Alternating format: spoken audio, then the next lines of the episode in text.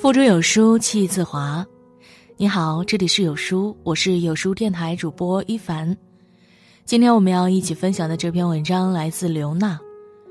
家长跳河，学生跳楼，因为网课，多少父母正把孩子变成仇人。一起来听。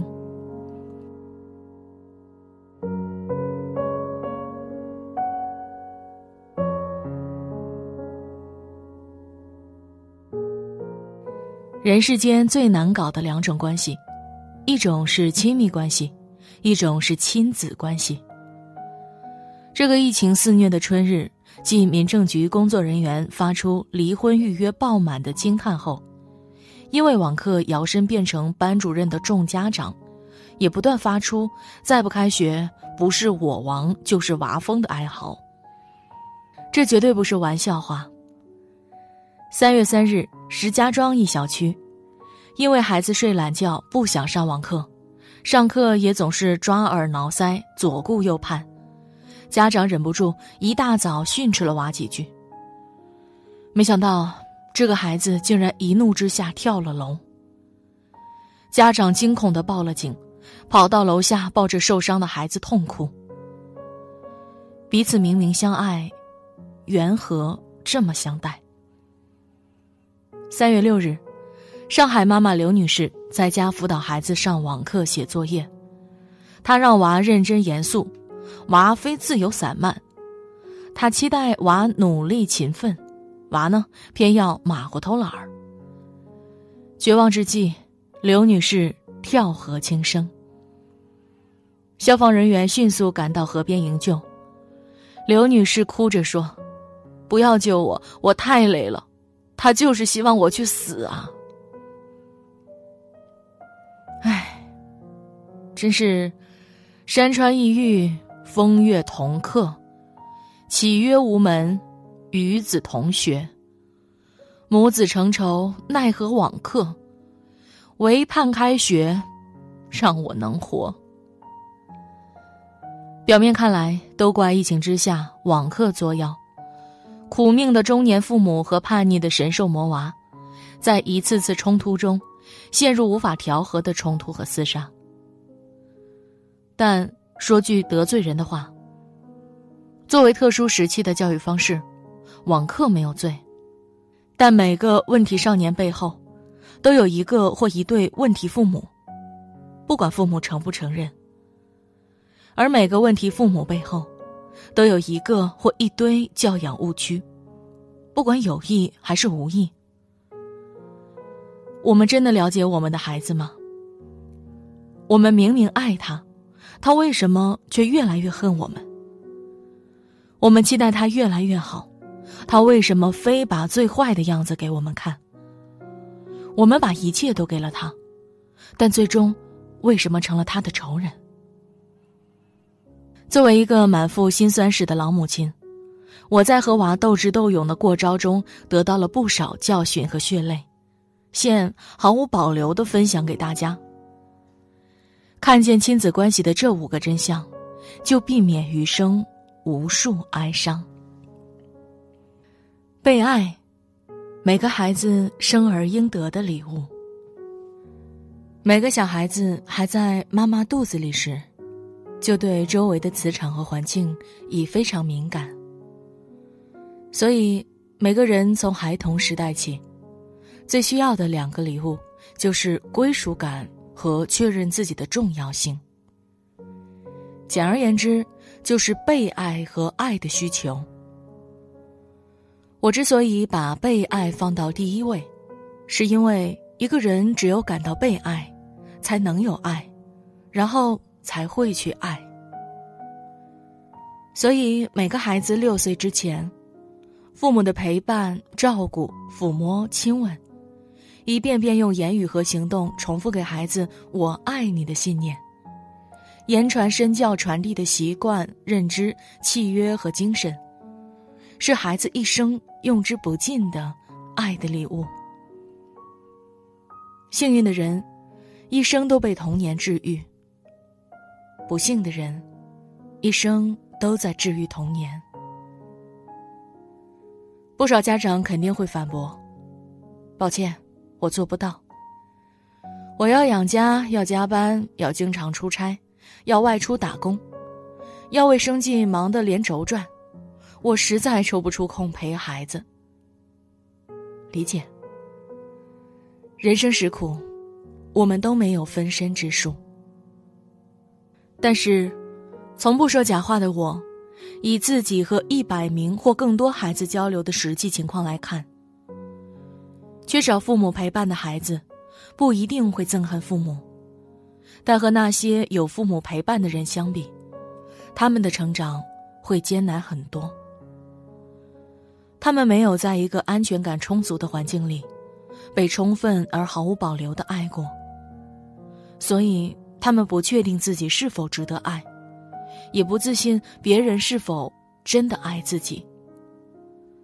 但对爱的渴求，会让他们陷入第二个误区。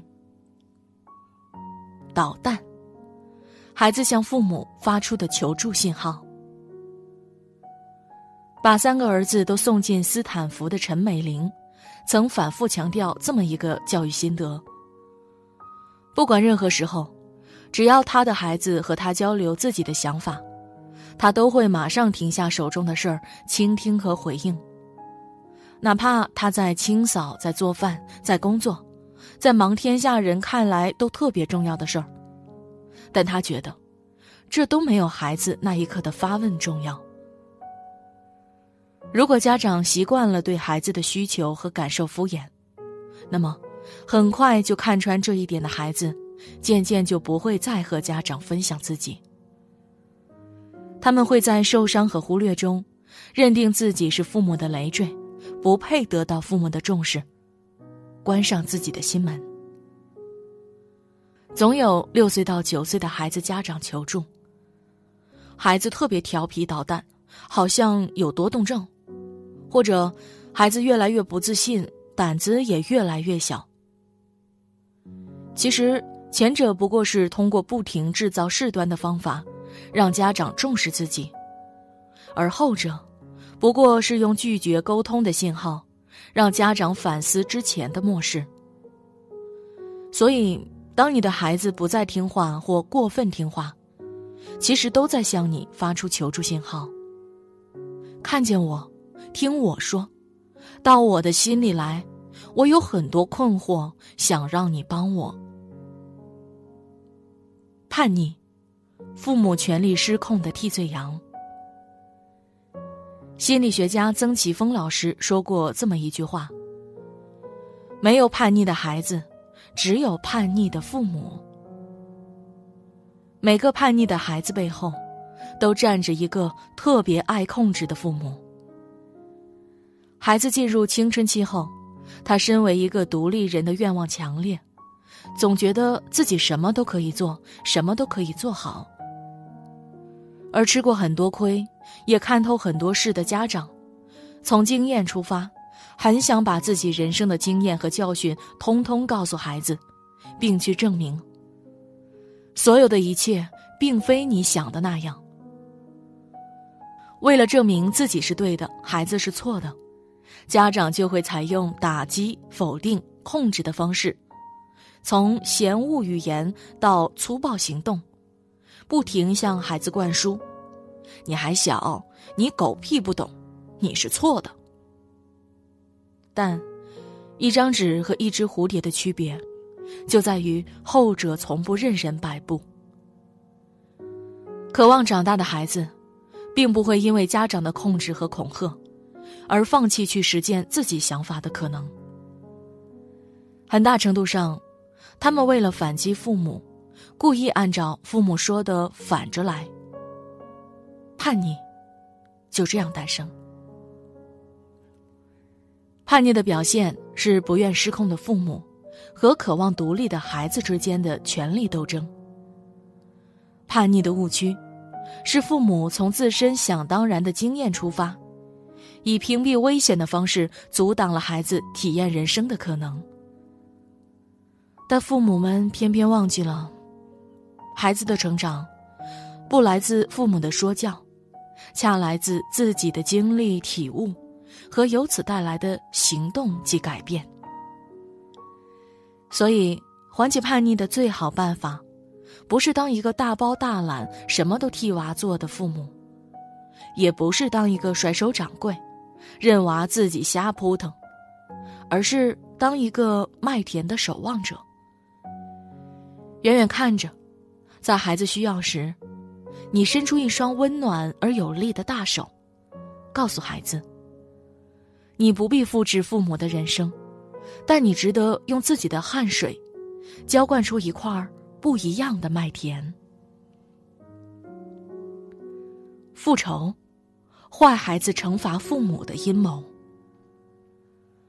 我还在报社当政法记者时，写过一些案件特稿。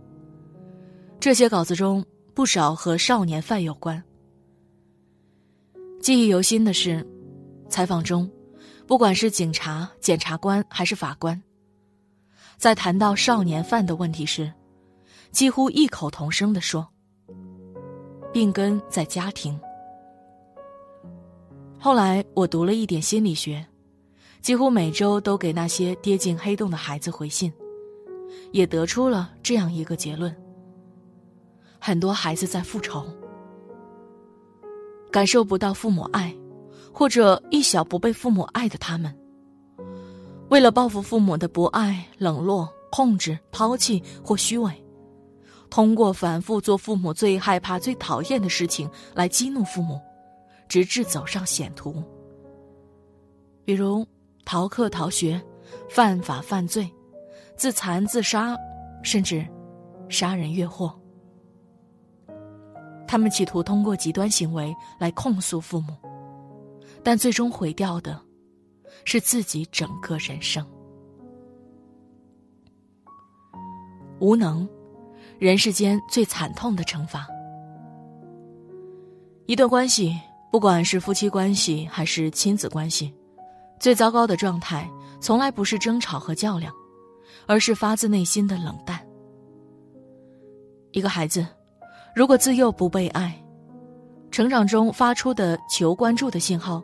又一次次被漠视，用叛逆向父母发出呼救时，又遭到强力镇压。复仇不成，又重新沦入控制之中。他最容易走向的一个极端是，在丧失一切热望后破罐子破摔，变成一个废物，给父母看。所以，我的心理学老师说，反抗的孩子。从来都是好孩子。最让人担忧的，是认定自己一无是处后，对人生绝望，打心眼里厌恶自己，认为自己是个废物，浑浑噩噩不断沉溺，直至周围所有人都放弃他。那么，这个人见人烦的巨婴，又是如何沦落至此呢？我从不赞同所有的问题都怪原生家庭。每个人都应该有成长的意愿。成长不足的人，才总是拿今天的不如意重提昨天的被伤害。但我想提醒自己，还有更多父母：如果我们的教养一开始就出了错，那么，征战的亲子关系，会让我们的孩子成长变得格外艰难。幸福变得更加遥远。虽然这世上没有完美的原生家庭，没有完美的父母，也没有完美的孩子，但爱和被爱的需求，会引领我们去学习、去反思、去改变，去突破惯性的后茧，历经疼痛和蜕变，拥抱新生，走向新生的路。最早开始于孩子出生时，其次是现在。一，尽量给予足够的陪伴。在孩子幼小时，毫无保留的爱他、接纳他、引领他、陪伴他，允许他是他自己，不必做父母或别人的翻版，哪怕普通也没有关系。不用自己的经历评判他。让他在自己的探索里，拥抱真实的体验。二，听见孩子的呼救，听见他的求助和呼救，给予他温暖而有力的支撑。诚实的告诉孩子，你在他这个年龄时有过同样的困惑、伤痛，做的未必比他好，但最终还是选择相信自己。孩子从来不喜欢高高在上，但一直欢迎感同身受。三，放弃封建家长的做派。父母的威信从来不来自说教和暴力，而是言传身教的温度和深度。在重访童年中，放下身段，捧出真心，让孩子成为你的引路人，治愈自己，突围原生家庭，结束不幸的遗传。四，尊重一个人。教育的入口。一直是，也永远是尊重。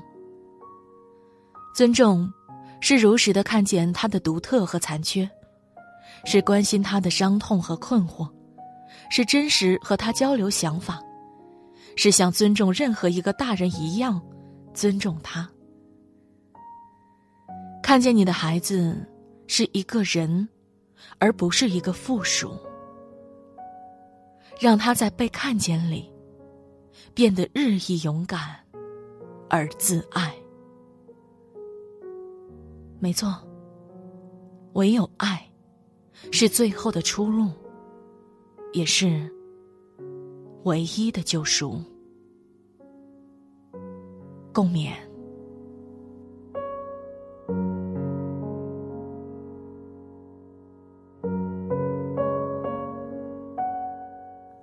影响中外的教育专家黄全玉老师提醒您：疫情期间，孩子们已渐生差距，作为家长的你意识到了吗？